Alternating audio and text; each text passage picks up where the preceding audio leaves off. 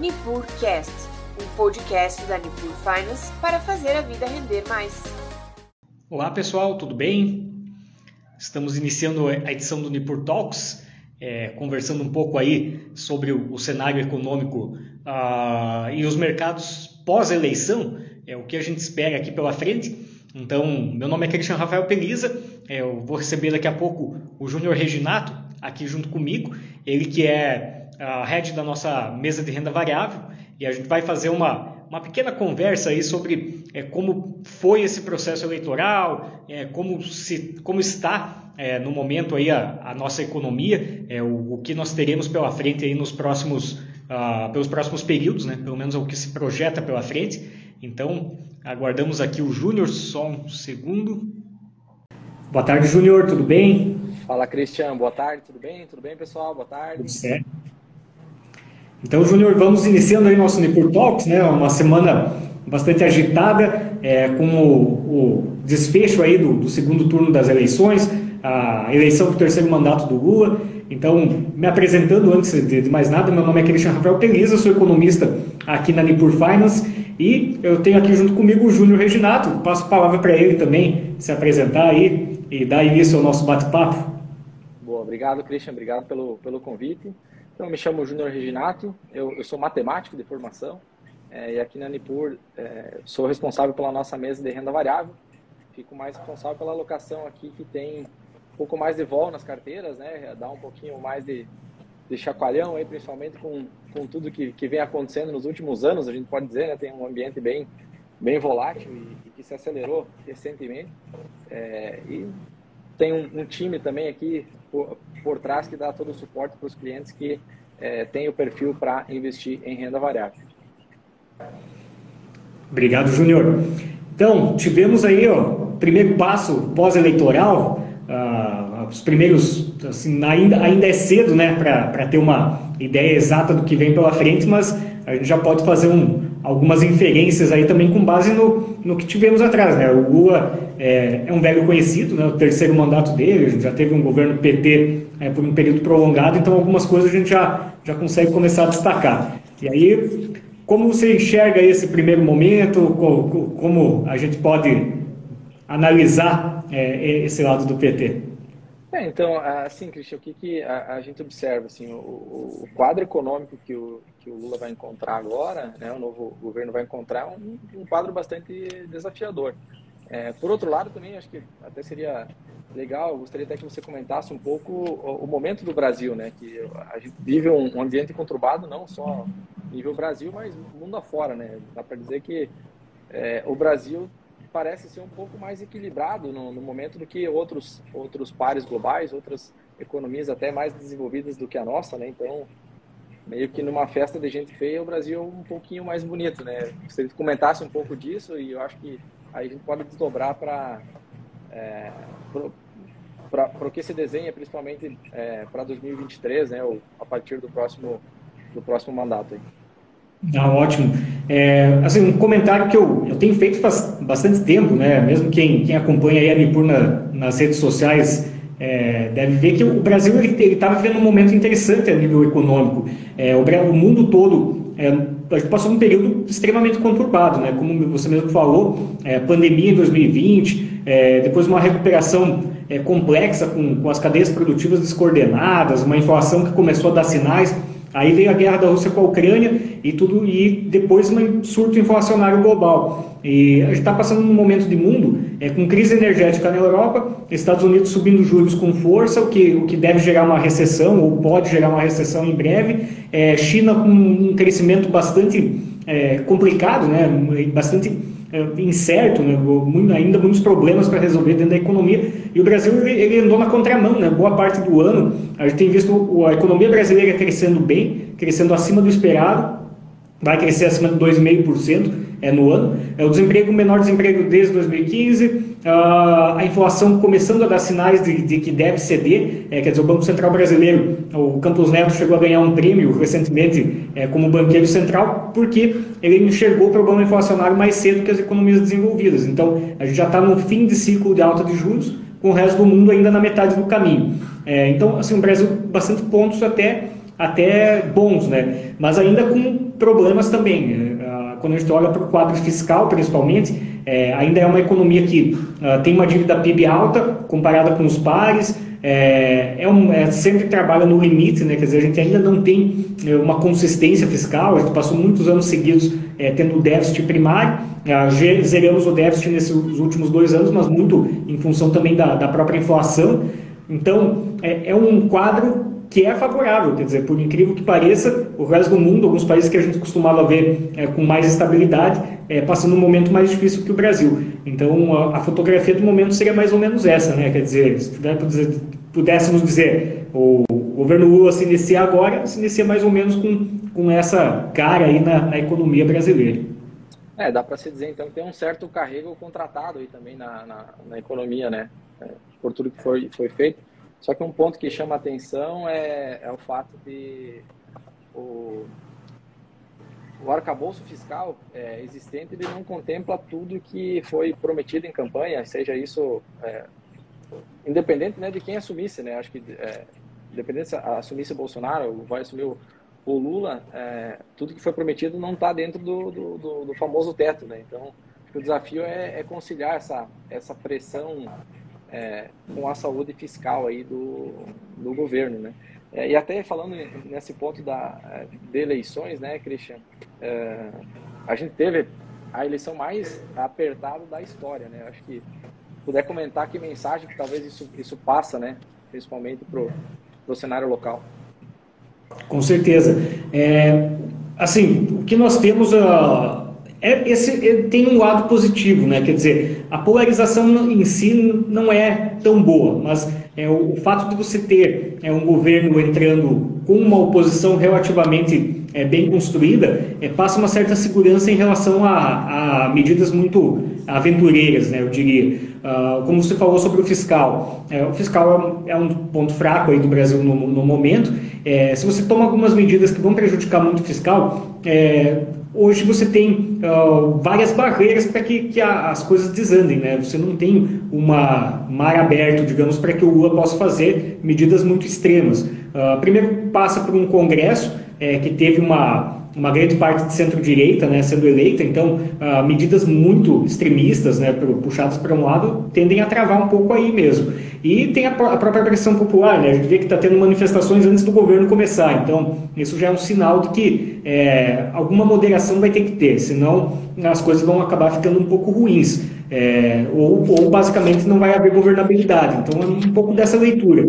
É, a, desde, desde, o primeiro turno, né, a primeira reação do mercado no primeiro turno ao ver a, um, um congresso é, mais moderado, digamos, né, mais centro-direita, algo mais, men menos radical, tanto para um lado quanto para outro, é, foi boa. E acho que segue mais ou menos essa linha. A pressão popular acaba virando quase um quarto poder aí, né? É, não, não tem como a, acontecer, fazer algo muito no extremo, senão você já vai gerar uma reação forte também é, vinda do outro lado. Um pouco nessa leitura.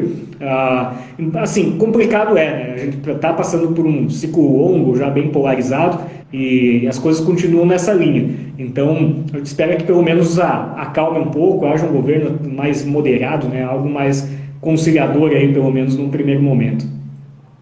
É, com com esse fiscal mais desafiador, eu vejo que assim, alguma coisa de, de reforma em algum momento vai, vai ter que ser feita, né?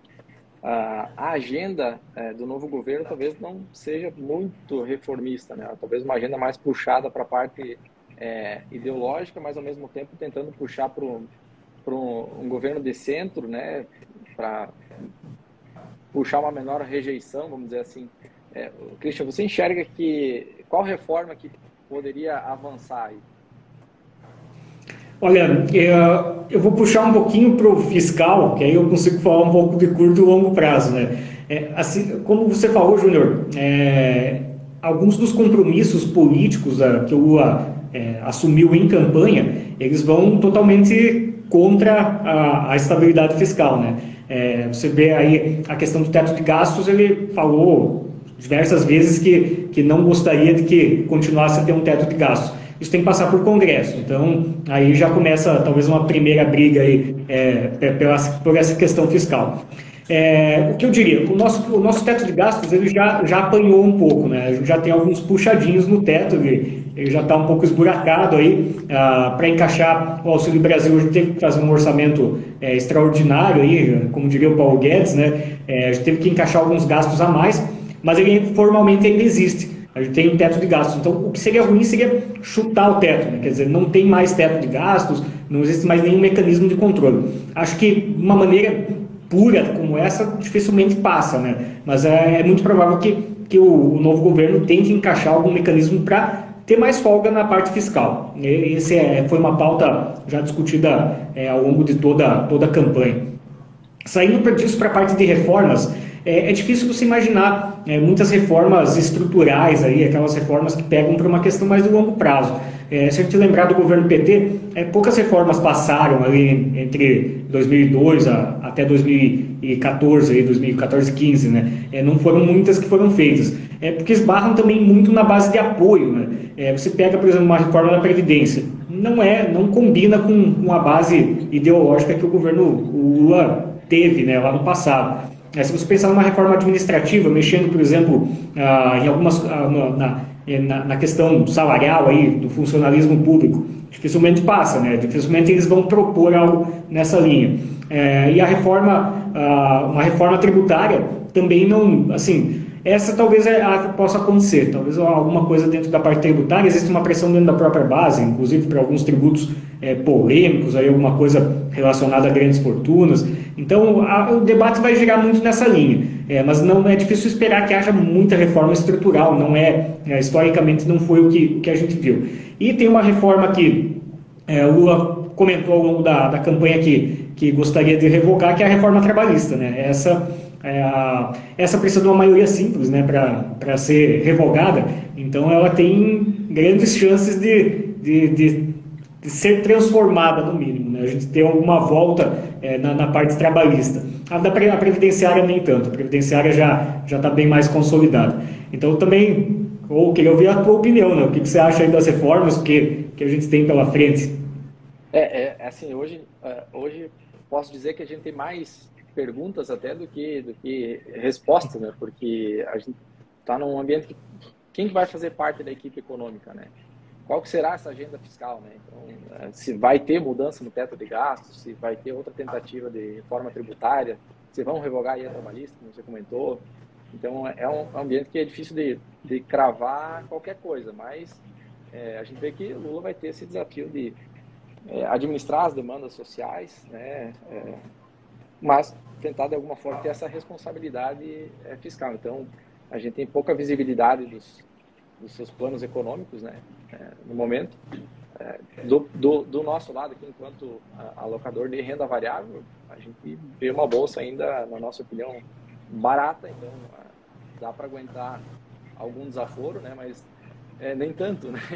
É, é difícil de, de, cravar. Então, até puxando para esse lado, né, que a gente sabe que o Brasil já está um pouco antecipado nessa questão do ciclo da, da, da taxa de juros, né, em relação à, à contramão aos Estados Unidos, Europa, que tem alguma probabilidade, alguns atribuem aí 60% de probabilidade de recessão nos Estados Unidos, talvez 80% na, na União Europeia, né, mais relacionado aí à, à crise energética. É, como que, que você acha que dá para alocar nesse cenário? Fazer proteção Olha, é, diversificação isso, internacional?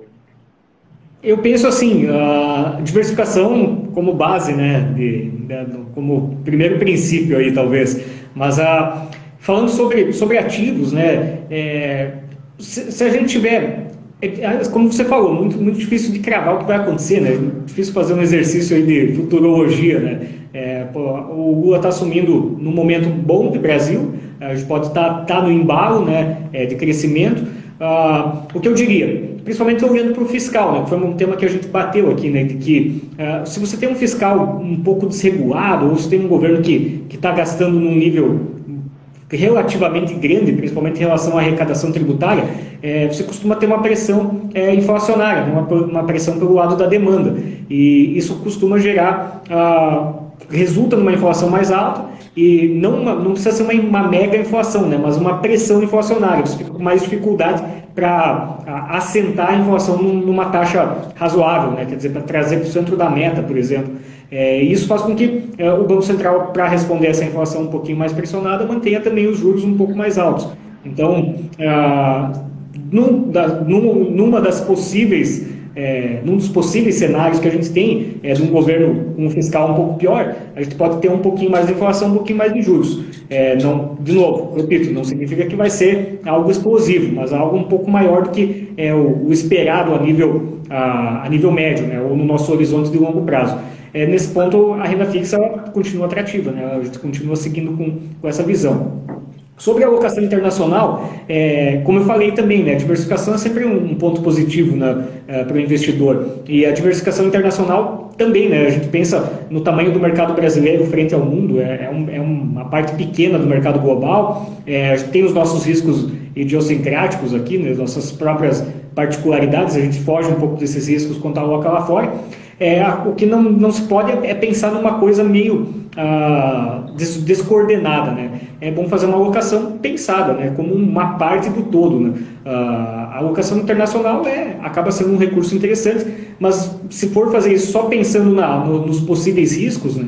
é, riscos do Brasil, você tem que pensar também que o risco tem duas partes, né? Tem a parte também de, de que o Brasil pode despontar, pode se tornar, é, pegar um ciclo positivo, e foi o que aconteceu, né? Se a gente lembrar, em 2002, é, quando assumiu, a gente pegou um ciclo de positivo, a gente teve um ciclo de, de preço de commodities forte, a gente pegou um momento bom de mundo e o Brasil cresceu muito, a Bolsa, inclusive, cresceu bastante naquele período. Então, a, acho que um pouco da lição é essa, diversificar e não ter, e ter serenidade. Né? Os investimentos acabam dependendo muito disso. Perfeito, eu concordo, eu acho até que... Uh a primeira sinalização de mercado, assim, olhando o comportamento da, da bolsa, é óbvio que existem várias variáveis, né, mas é, após eleições a gente teve dois dias de bolsa fechando negativo lá fora e, e aqui internamente a gente subindo, com todo o ruído e barulho que a gente está tendo, né, nas ruas e essa certa, de certa, assim, indefinição, em, em certa medida do, do que vai acontecer em relação à, à transição, se vai ser amigável, não amigável, enfim, é, toda, toda, todo esse, esse ruído ele traz uma incerteza que o mercado não gosta, mas mesmo, mesmo com, com tudo isso acontecendo, a gente teve dois, dois dias positivos de, de mercado é, e a gente viu que muito investidor estrangeiro também é, olhou com bons olhos. Né? A gente tem uma boa, a gente percebe que é, muito investidor é, estrangeiro tem uma boa memória muscular, vamos dizer assim, do, do período do Lula. Né? Se você pegar o próprio gráfico aqui do, do Ibov, você vê, poxa, de 2002 a a 2008 uma alta aí de 5, 6 vezes na, na bolsa, né, no seu valor médio de, de mercado. Tem empresas que subiram mais do que isso, óbvio. Tem, teve um vento a favor de commodities que, de certa forma, tem um paralelo com o momento que a gente está vivendo agora. A gente acredita que esse setor é um setor que, é, novamente, pode ser uma, uma bola da vez, né, olhando, olhando o longo prazo. Então, várias coisas têm, é, têm assoprado uh, feito vento, vento, vento a favor. Ah, até nesse ponto, Christian, é, voltando aí para a parte de economia, é, o pessoal fala muito de PIB potencial, então seria legal você comentar um pouco aí sobre é, o que é o PIB potencial, né? E se o, se o Brasil melhorar esse ambiente de negócios, aí acho que tem que ser um, um atrativo muito forte né, para investimentos. Sim, com certeza. É, o PIB potencial ele é, é quase um número mágico aí na, na economia, né? os economistas tentam estimar qual é, é o potencial, que seria a capacidade de um, de um país crescer é, de uma maneira equilibrada. Né? É, é, como se fosse o PIB que o Brasil conseguiria alcançar é, mantendo todos os fatores em pleno emprego, quer dizer, sem, sem gerar pressão inflacionária, mas sem gerar também desemprego. Então, é, como a gente estava conversando até é, anteriormente, né, o, o PIB potencial estima-se na faixa de 2% aí o PIB potencial do Brasil. Ah, hoje, esse ano ele vai crescer mais que os 2%, então a gente está tendo um crescimento também com pressão inflacionária. Então não é, é um crescimento talvez um pouco mais forçado do que, ah, do que o, a nossa economia aguenta no longo prazo. É, a tendência é recuar um pouquinho. É, o que a gente pensa? O PIB potencial de 2% não é um, um PIB é, robusto, né? não é uma taxa grande para um país de renda média. É, dizemos crescer 2% ao ano para o Brasil não é aquilo que vai fazer a gente transitar é, rumo a uma economia é, desenvolvida. Então a gente tem muito trabalho pela frente ainda a nível estrutural. Quer dizer, a gente precisa melhorar é, o nosso ambiente em diversos aspectos para conseguir atingir uma produtividade melhor. Que no longo prazo o que interessa para um país é isso, né? é, é que os nossos fatores de produção se tornem cada vez mais produtivos. E o Brasil passa por uma estagnação produtiva já há muito tempo. Então, melhoria no ambiente de negócios, melhoria na, na questão de, de risco uh, de insegurança jurídica, melhoria em infraestrutura, tudo, tudo isso pesa para que uh, aumente a produtividade dos nossos fatores e a gente possa ter um, uma, um PIB potencial maior. Né? É, o fato é que é, o Brasil tem vivido muito né, ciclos né, de uma explosão de crescimento, depois uma, um recuo, já há algum tempo. Então, é, o que a gente espera mesmo, pensando em qualquer governo, é que essa pauta de longo prazo também para destravar é, o Brasil prossiga, né, que a gente possa ter um pouco desse desenho. E até passo a pergunta para ti, né, dentro do, do, do, ambiente de bolsa, aí, como, como enxergar esse, esse processo e como esse, esse PIB potencial impacta. Né? Não, perfeito. Acho que é, toda a incerteza ela, ela acaba automaticamente se é, passando para o preço dos ativos de forma imediata, né? Por que, que eu comentei antes que a gente enxerga que a bolsa aceita algum desaforo, né? Porque a gente tem o preço dos ativos é, descontados em relação à média, tá? Se a gente analisar um indicador como o PL, por exemplo, que é o mais conhecido aí, né? Tem muita empresa dando mais lucro do que é, deu nos últimos anos e o preço da ação valendo menos faz esse, esse, esse PL cair. É, hoje, por volta de 7,1, a XP atualizou vários dados, inclusive saiu um relatório é, hoje à tarde sobre isso. É, então, o nosso PL está em 7,1, na média ele é 11,1. É, diversos setores também específicos né, estão com, puxando essa, essa média para baixo. Claro que a gente tem várias empresas é, grandes né, que têm peso relevante, como é, Petrobras, Vale, é, tendo um resultado acima da, da média nos últimos, nos últimos meses, nos últimos anos, a gente pode dizer também.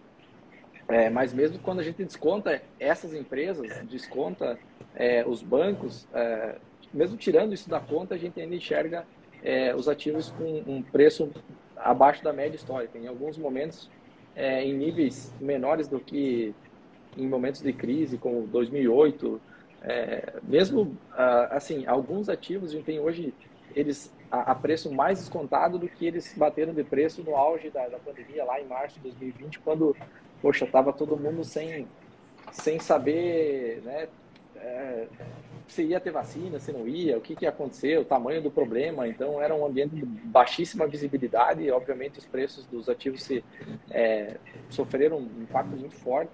É, e agora, a gente tem uma, uma visibilidade muito maior em alguns, em alguns setores, principalmente, mas a, as ações valendo menos. Então, é, isso nos deixa, de certa forma, é, seguros. A, a, XP atualizou hoje, como eu disse nesse relatório, é, um preço-alvo para o Ibovespa, já estimando o final de 2023 é, em 135 mil pontos, mas de forma bem é, conservadora, eu diria. Tá? É, eles têm uma visão bem cautelosa em relação à Bolsa Brasileira é, principalmente dados esses riscos aí de recessão global que a gente comentou, Estados Unidos, Europa, é, e também é, dúvidas em relação às políticas que, que vão ser seguidas aqui é, pelo novo governo. Isso pode levar a uma pressão é, nas taxas de mercado é, e também no, no, câmbio. Né? Então, obviamente, algumas empresas podem se beneficiar, outras ser penalizadas de acordo com o que for adotado de agora em diante. No ano, olhar... eu, ia, eu ia te perguntar, é, nós tivemos um mercado internacional tendo uma correção bastante forte né, na, no ano, uh, muito em linha com, com o aumento na taxa de juros, enfim, toda a crise que veio da guerra da Ucrânia. É, em termos relativos, assim, uh, a gente vê ainda a Bolsa Americana pelo, pelo PL, né, mais cara que a brasileira, mesmo com toda a correção que deu. Eu estou correto aí na, na leitura? Sim, sim, é, é isso sim. É, é, óbvio que a composição, vamos dizer assim, do índice ela é diferente entre os dois, os dois países, né? É, lá você tem um, algumas empresas do setor de tecnologia que tem um peso muito maior, aqui a gente tem empresas é, de commodities com peso muito maior e a precificação nessa métrica de PL acaba é, sendo é, naturalmente um pouco mais alta para empresas de tecnologia que tem um, investimento de capex muito menor, tem uma série de fatores que que acaba elevando esse PL médio. Então, é, normalmente a, bolsa lá tem um PL maior do que do que a nossa aqui, até por uma questão estrutural, até da própria taxa de juros. Então, são diversos fatores que compõem isso. Mas se a gente for olhar a performance relativa do Brasil em dólares, tá? É, a gente pode pegar é, 2022, é, o Ibovespa subindo 19,1% em dólares. É, o Dow Jones caindo 9% é, e o S&P caindo 18,8%, esse fechamento até é, outubro, né? até, até ontem. Então, no mês, a gente está com a Dow Jones subindo lá 14,9% é, e a bolsa subindo 10,4 em dólares, né? mais uma vez fazendo esse, esse paralelo. É, olhando os nossos últimos dois anos de bolsa, a gente vem de 2021 com uma queda de 11,9% e o fechamento de hoje nos coloca aí com uma alta de 11, 11,5% é, até a data de hoje, em 2022. Então, basicamente está recuperando, vamos dizer assim, o, o, o ano passado. Né? Ainda não bateu é, a máxima, né? mas a gente considera que se tudo caminhar bem, é, isso pode, pode voltar a, a bolsa a bater máximas históricas num futuro breve. E eu, a minha pergunta, na verdade, é, é meio nessa linha. Uh, isso reflete também né, um pouco da, da, da, atividade econômica boa que o, que o, Brasil passou esse ano. Né, a Bolsa refletiu em grande parte, né, inclusive é, esse aumento do preço de commodities e tudo mais. E sobre a questão do, da, da transição aí para o novo governo e tudo mais, é, é como se enxerga aí para o mercado de renda variável? É, já, já dá para traçar um, alguma, algum panorama ou ainda é, é meio cedo demais, Júnior? É, é, é, é, difícil, né? Como a gente comentou antes, a gente tem hoje mais perguntas do que, do que respostas, mas de certa forma, dado é, o valor, olhando o longo prazo, né? O, o, curto prazo ele é muito afetado pelo, pelo ruído, pelo, pelo barulho. É, no longo prazo, a gente segue é, posicionado em histórias de crescimento secular, empresas de, de qualidade, é, commodities, a gente é, enxerga, essa é a opinião dos, dos analistas que a gente mais acompanha aqui, né? É, o setor do petróleo e gás ainda se beneficiando da, da alta dos preços de energia no, no, no médio prazo é, e outros, outros papéis que né, podem ter se beneficiar.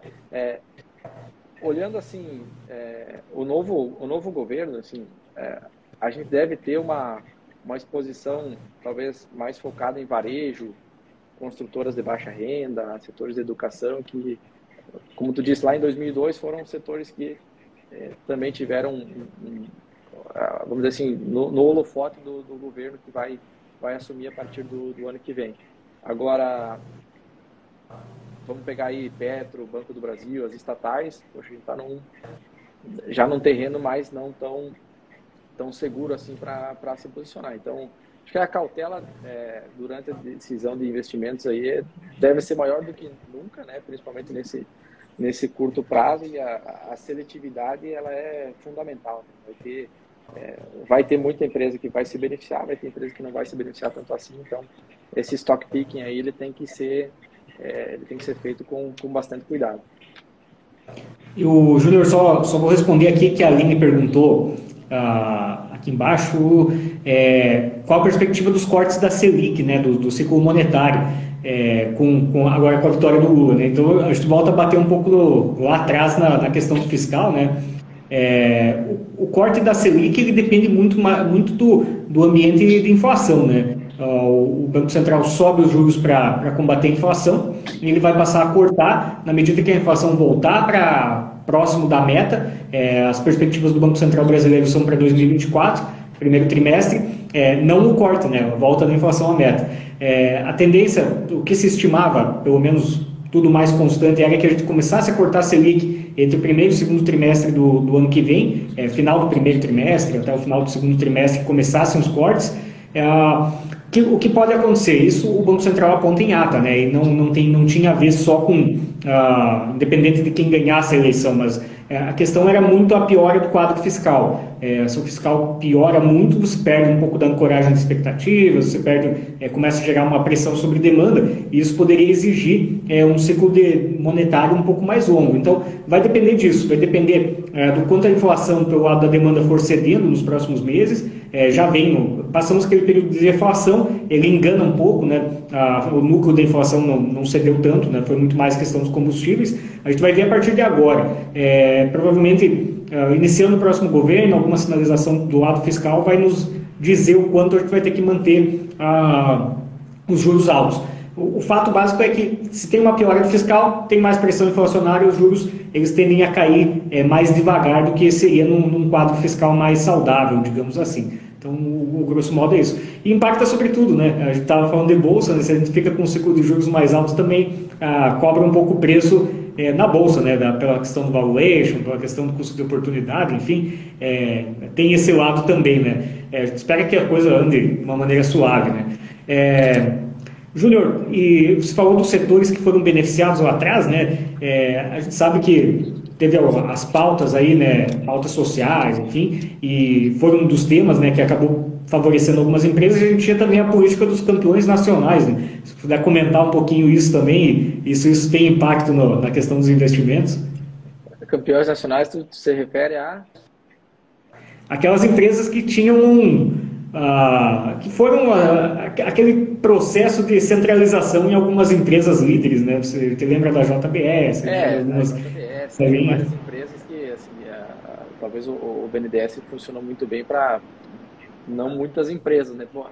Muita, pouca gente ganhou muito dinheiro naquela, naquela época e cons, conseguiu se desenvolver muito bem, né?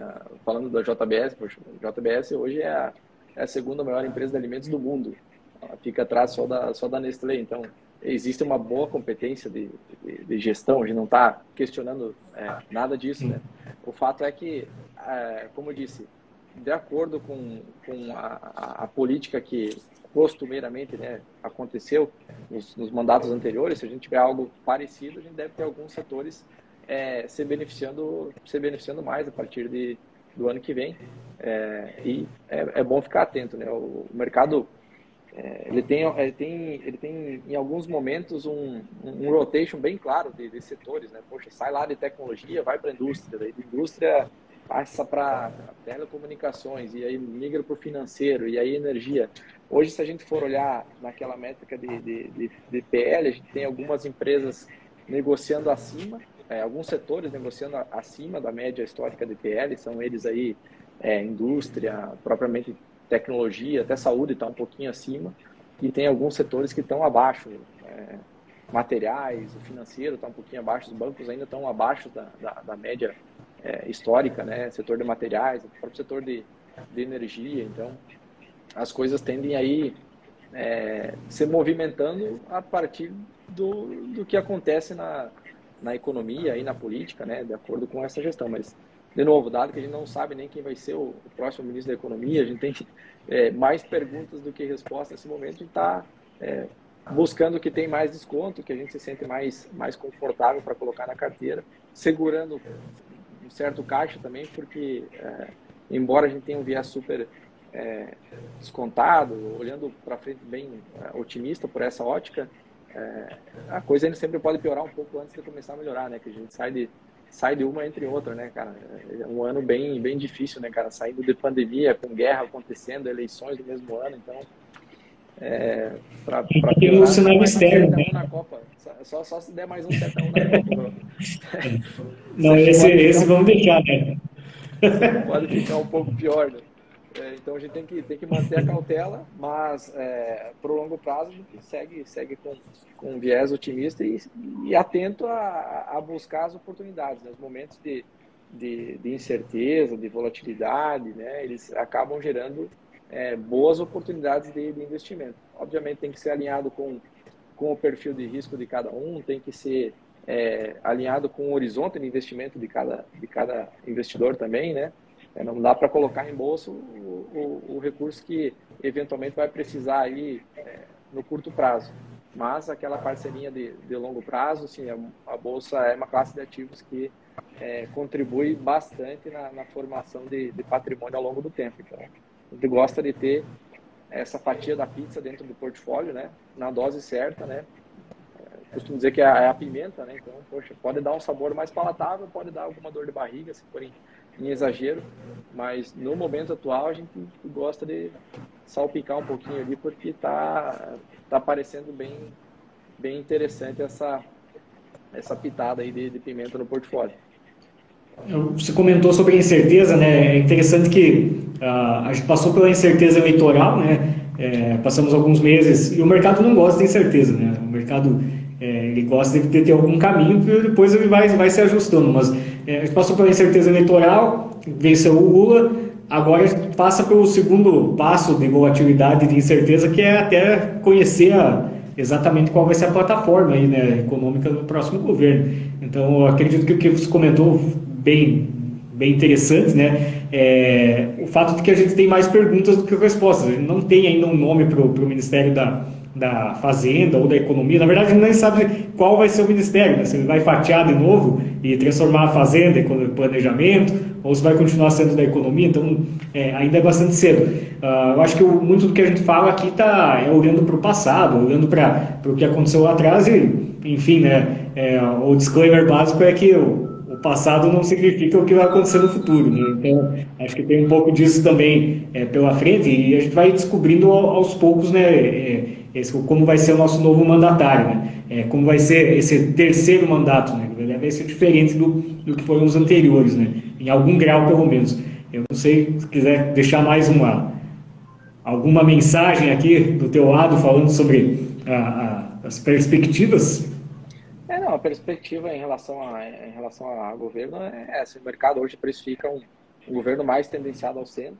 O próprio Congresso também vai fazer uma, uma, uma oposição né, fiscalizadora, eu acredito, né? Poxa, a gente fala que o passado não, não repete, né? Mas é, às vezes rima, né? Espero que na parte de escândalo, etc., não, não se repita. Né?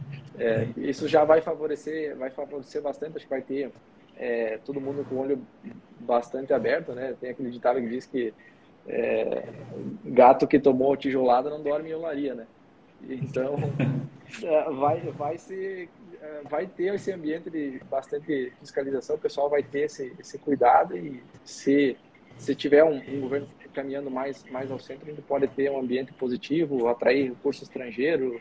É, a gente vê vários países é, sinalizando aí é, parabenizando o, o, presidente Lula, já, a, a, de certa forma, abrindo algumas fronteiras, isso é, é, positivo. A gente tem uma, uma porrada de fundo estrangeiro que, que tem interesse em investir no Brasil, com, sei lá, com pauta ESG, com alguns, a, alguns segmentos que podem deslanchar, é, de certa forma, atrair bastante investimentos, pode ser positivo para o Brasil, é, segurar o câmbio mais baixo, assim, facilitar bastante. Então, a gente tem tem coisas boas que podem acontecer e vai depender da, dessa condução.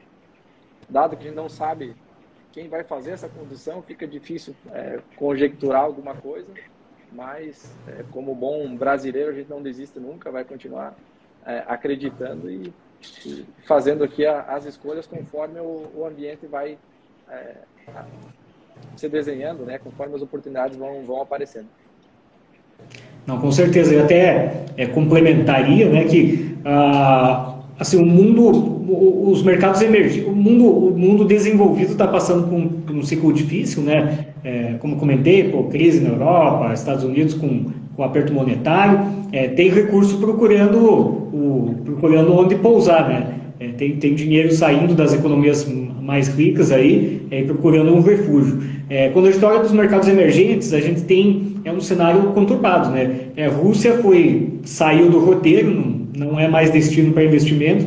É, é você tem lá ah, uma Turquia, por exemplo, com uma situação muito ruim. É, Índia é um país que, tem um crescimento potencial bom, mas é, tem bastante problema estrutural. A América Latina tem países que estão passando também por problemas. O Brasil era um destino certo, né? A gente passa por um bom momento de commodities, passa por um, por um momento é, um crescimento razoável aí. E, enfim, se não, não, não criarmos problemas para nós mesmos, eu acho, acredito que a gente tem, tem tudo para se tornar um bom destino de continuar sendo, né? É, como foi esse ano. Se tu olhar para as moedas globais, ah, quase todas perderam força frente ao dólar. Né? O real foi um dos poucos que, que ganhou é, tração frente ao dólar. Então, ah, é, vive um momento interessante. É, eu, eu, diria que se não for feito nada, nenhuma maluquice, a gente tende a continuar aproveitando, surfando aí essa onda. Né? É o que a gente espera pela frente, que, que seja mantido ah, uma pauta saudável né, em termos de, de, de crescimento e que não, não seja feita nenhuma aventura fiscal, né? Que o que aconteceu atrás, né, é, na nossa crise fiscal tenha ficado lá, que tenha se aprendido tanto na parte de escândalos quanto na parte de erros de condução, é, tenha sido a lição tenha sido aprendida e a gente não repita, né, também. É isso aí. Acho que é, acho que é isso, Cristiano. Aí, tipo, a gente fica aberto aí, né, pessoal, para qualquer dúvida, mandar direct, fiquem à vontade para chamar os assessores da Nipur também. É, estamos 100% à disposição. É um momento de instabilidade, a gente recebe aqui muito é, contato, querendo saber uma, uma visão de mercado. Então, poxa, tá é, 24 horas com o olho na tela aqui, é, sempre atento ao que, ao que pode ser os próximos movimentos. Certo, obrigado, Júnior. É, agradeço aí pelo bate-papo e agradeço também para quem acompanhou e reforço aí o que o, o nosso colega comentou, né? Que pô, fica 100% à disposição para qualquer dúvida, qualquer comentário, qualquer sugestão e guardamos vocês, né? Para próximas lives aí, próximos bate-papos.